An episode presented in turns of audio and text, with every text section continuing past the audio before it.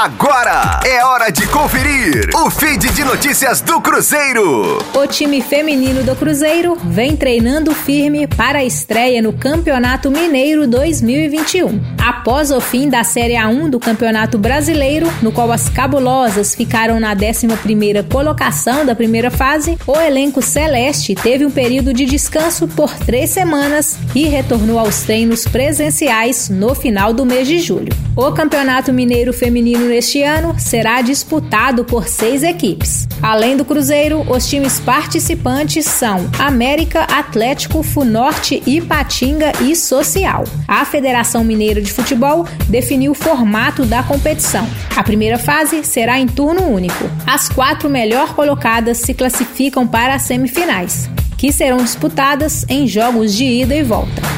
A final será em jogo único. O início da competição está marcado para acontecer no dia 25 de setembro e a final está marcada para o dia 13 de novembro. Com as informações do Cruzeiro, para a Rádio 5 Estrelas, Letícia Seabra. Fique aí! Daqui a pouco tem mais notícias do Cruzeiro. Aqui, Rádio 5 Estrelas.